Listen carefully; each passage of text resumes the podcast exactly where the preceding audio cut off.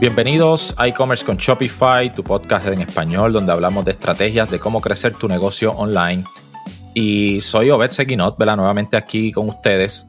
Este episodio es la segunda parte de una conversación que estamos teniendo sobre unos nuevos cambios que van a impactar el email marketing. Unos nuevos cambios sobre iOS 15. Si quieres un poco más de contexto, eh, ve el episodio anterior, ¿verdad? Donde damos la introducción al mismo. Y básicamente estamos hablando en este episodio eh, Lucía de Dominicis, Mariano Cárrega, que son de nuestro equipo acá en ED Digital, eh, sobre cómo ¿verdad? prepararnos para los nuevos cambios en el mundo del email marketing. Así que con esto, ¿verdad? Continúa la conversación entre Lucía y Mariano, que nos están poniendo al día de qué podemos hacer para seguir ¿verdad? teniendo éxito en nuestras estrategias de email. Sí, perfecto. Bueno, eh, como hablamos en el episodio anterior, eh, es importante empezar hoy mismo a planear ciertas estrategias que nos van a ser útiles a la hora de eh, enfrentar estos cambios de iOS 15.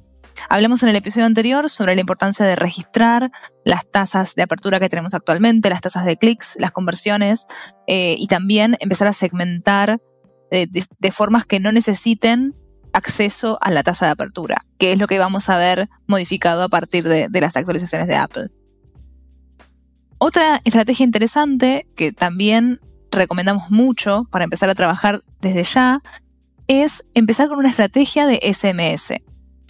El SMS es una forma alternativa de, marketing que es muy poderosa, que se puede empezar hoy mismo y que la realidad es que en el mundo del SMS marketing no existe el concepto de tasa de apertura, porque eh, los proveedores de SMS no permiten acceder a los números de tasa de apertura. Entonces es un, universo, digamos, que se guía por eh, tasas de clics, por conversiones y por diferentes segmentaciones que eh, nos pueden ayudar también a tener una vía alternativa de comunicación. La realidad es que los SMS hoy en día son una, vía de comunicación mucho menos contaminada que los emails, donde es una forma también de comunicarnos directamente con los potenciales clientes eh, de una forma mucho más personal y teniendo muchísima mayor atención.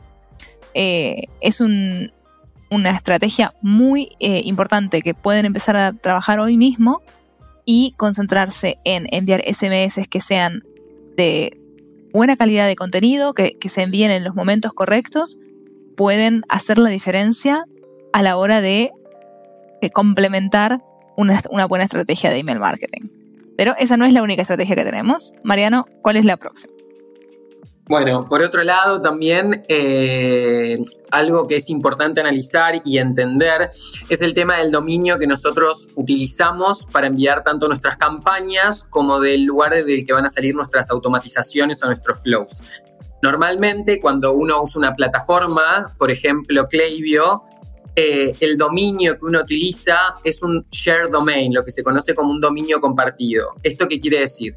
que todas las marcas o, empresas que utilicen ese servidor van a tener, eh, esa plataforma, perdonen, van a tener el mismo dominio a través del que van a enviar sus campañas de email marketing. ¿Esto qué quiere decir?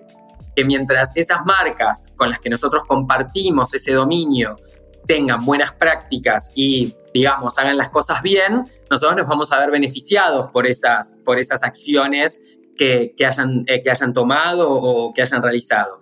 Pero del modo contrario ocurre lo mismo. Si, si esas marcas comienzan a hacer prácticas que no son recomendables, eh, como enviar contenido que, no es afín a las bases que, que, utilizan o enviar campañas a segmentos no afines o que hace mucho no, no están engaged con la marca, esto va generando mala reputación y esa reputación cae sobre ese dominio compartido.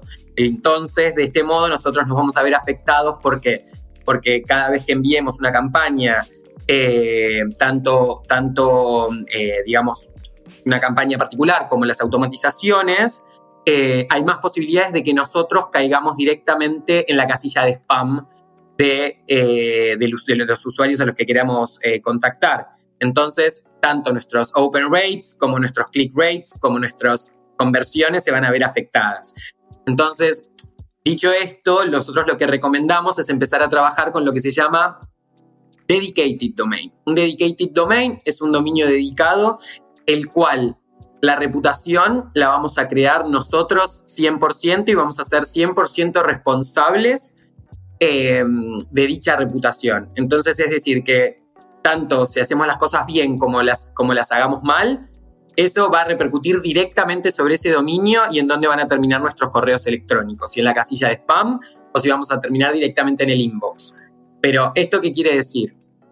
Que un share domain, como lo mencionamos anteriormente, eh, al estar afectado por todas las prácticas buenas o malas que tengan las marcas que lo compartan, tiene más posibilidades de fallar los filtros de spam que tiene Gmail, que Gmail suele componer entre el 60 y 80% de nuestras listas, mientras que un dominio dedicado puede ir generando confianza paso a paso mientras que se lo va calentando y generar esa, esa si se quiere, em, buena reputación que en los clientes hace que tengan una mejor relación con nuestros emails, tanto por las aperturas que generen, los clics que generen y las conversiones, eh, y de este modo terminar finalmente cada vez que hagamos una campaña o nuestros flows terminen en la, en la mm, casilla de eh, en el inbox directamente, ¿no? Y no, no pasemos a, la parte de eh, promociones o de spam y demás.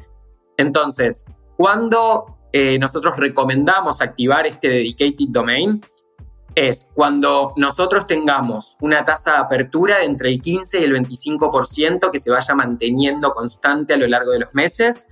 Después, cuando por lo menos hagamos envíos de 10.000 emails por mes eh, y como una tercera condición, si se quiere, hay que entender que este dominio hay que irlo preparando, es decir, calentándolo de a poco. Entonces, se debe tener del tiempo necesario para ir calentando ese dominio, que lleva entre 4 y a 8, y a semanas, eh, según los resultados que vayamos teniendo. No es que nosotros es simplemente generar un nuevo dominio y seguir trabajando de la misma manera de la que la venimos haciendo, sino que ese nuevo dominio, al, ser creado, digamos, eh, hace poquito, está recién eh, dando los primeros pasos, tenemos que ir calentándolo, haciendo pequeños envíos a bases que estén muy engaged y muy relacionadas con nuestra marca, muy afines, para después ir creciendo de a poco y recuperar eh, las prácticas habituales que teníamos con ese dominio compartido anterior.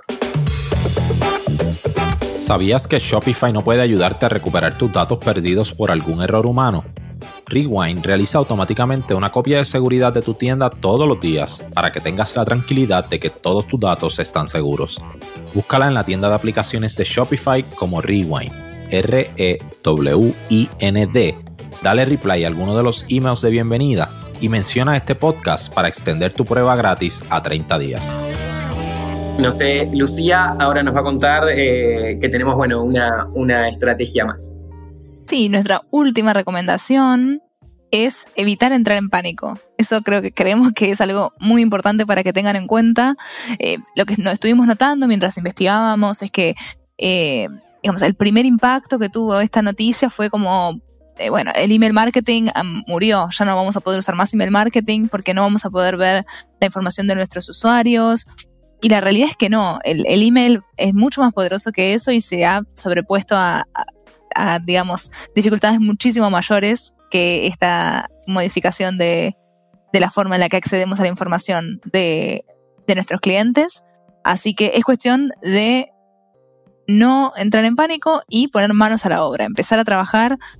Hoy en día ya mismo pueden empezar siguiendo estas recomendaciones e investigando, estando al, tanto de todas las, nuevas novedades que van a ir surgiendo en las próximas semanas.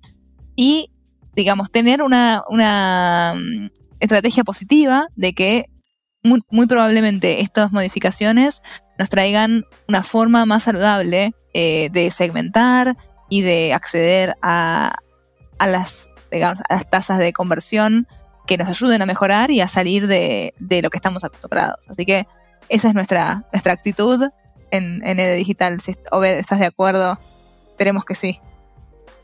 Definitivamente definitivamente estoy de acuerdo. Eh, eh, eh, gracias por compartir con nosotros estas recomendaciones. La realidad es que es la primera reacción, eso último que mencionaste, la primera reacción que a veces uno puede tener como comerciante es pues un poquito escandalosa de, ah, ahora de nuevo me cambiaron las reglas, pero si, si su negocio se vio afectado recientemente y se está viendo afectado, ¿verdad? Por los cambios que trajo Apple que impactaron los Facebook Ads, por ejemplo, pues, pues ya sabe que se han ido adaptando, muchos negocios han encontrado la forma de cómo eh, trabajarlo ¿verdad? De, una forma estratégica y, seguir teniendo éxito. Eh, la realidad es que las reglas cambian para todo el mundo, así que nadie va a estar en ventaja sobre otros, es la realidad, así que usted y su competencia, las grandes compañías, todos van a estar exactamente en la misma situación.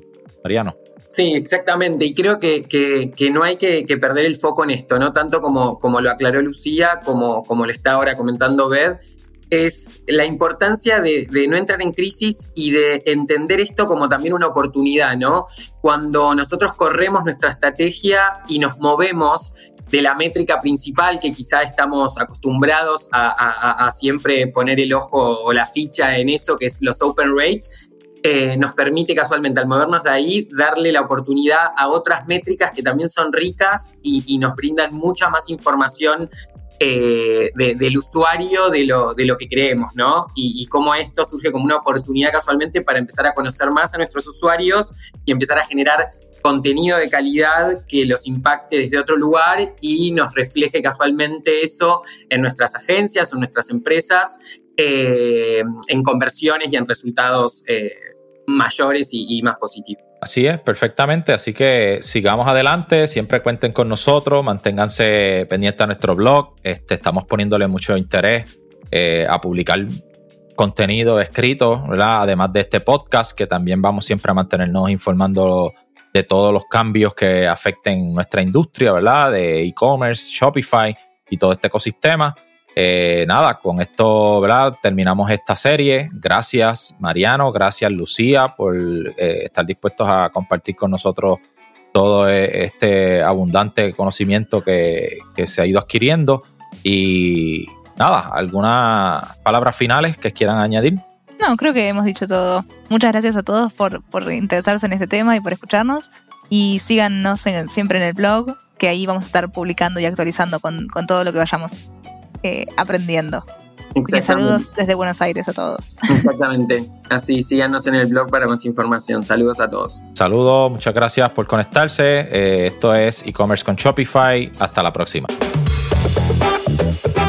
Gracias a ti por escuchar este podcast, gracias por tu tiempo y aún más gracias por tu confianza. Este podcast es traído a ustedes gracias a Rewind, la aplicación que ya lleva con nosotros cerca de dos años trabajando de la mano y apoyando este esfuerzo. Es una aplicación que nosotros la recomendamos porque es real. Es la forma fácil que tú puedes hacer una copia de seguridad cuando tu tienda más lo necesita, cuando tú menos te lo esperas, ese seguro que ustedes tienen, ¿verdad? Porque aunque ustedes no lo sepan, Shopify realiza copias de seguridad de todos sus datos, pero nosotros ni ustedes tenemos acceso a estas copias. Hacer una copia de seguridad manual pues requiere mucho tiempo y esto es algo que tiene que ser consecutivo. Algunas aplicaciones cuando ustedes las instalan pueden eliminar o editar elementos de tu tienda sin querer en la plantilla. Hemos visto muchos casos de clientes que esto le ocurre y mira, muchas veces puede, por ejemplo, afectar todos los precios de su producto. La gente también puede cometer errores si eres tú o contratas a un tercero y hace un error en código.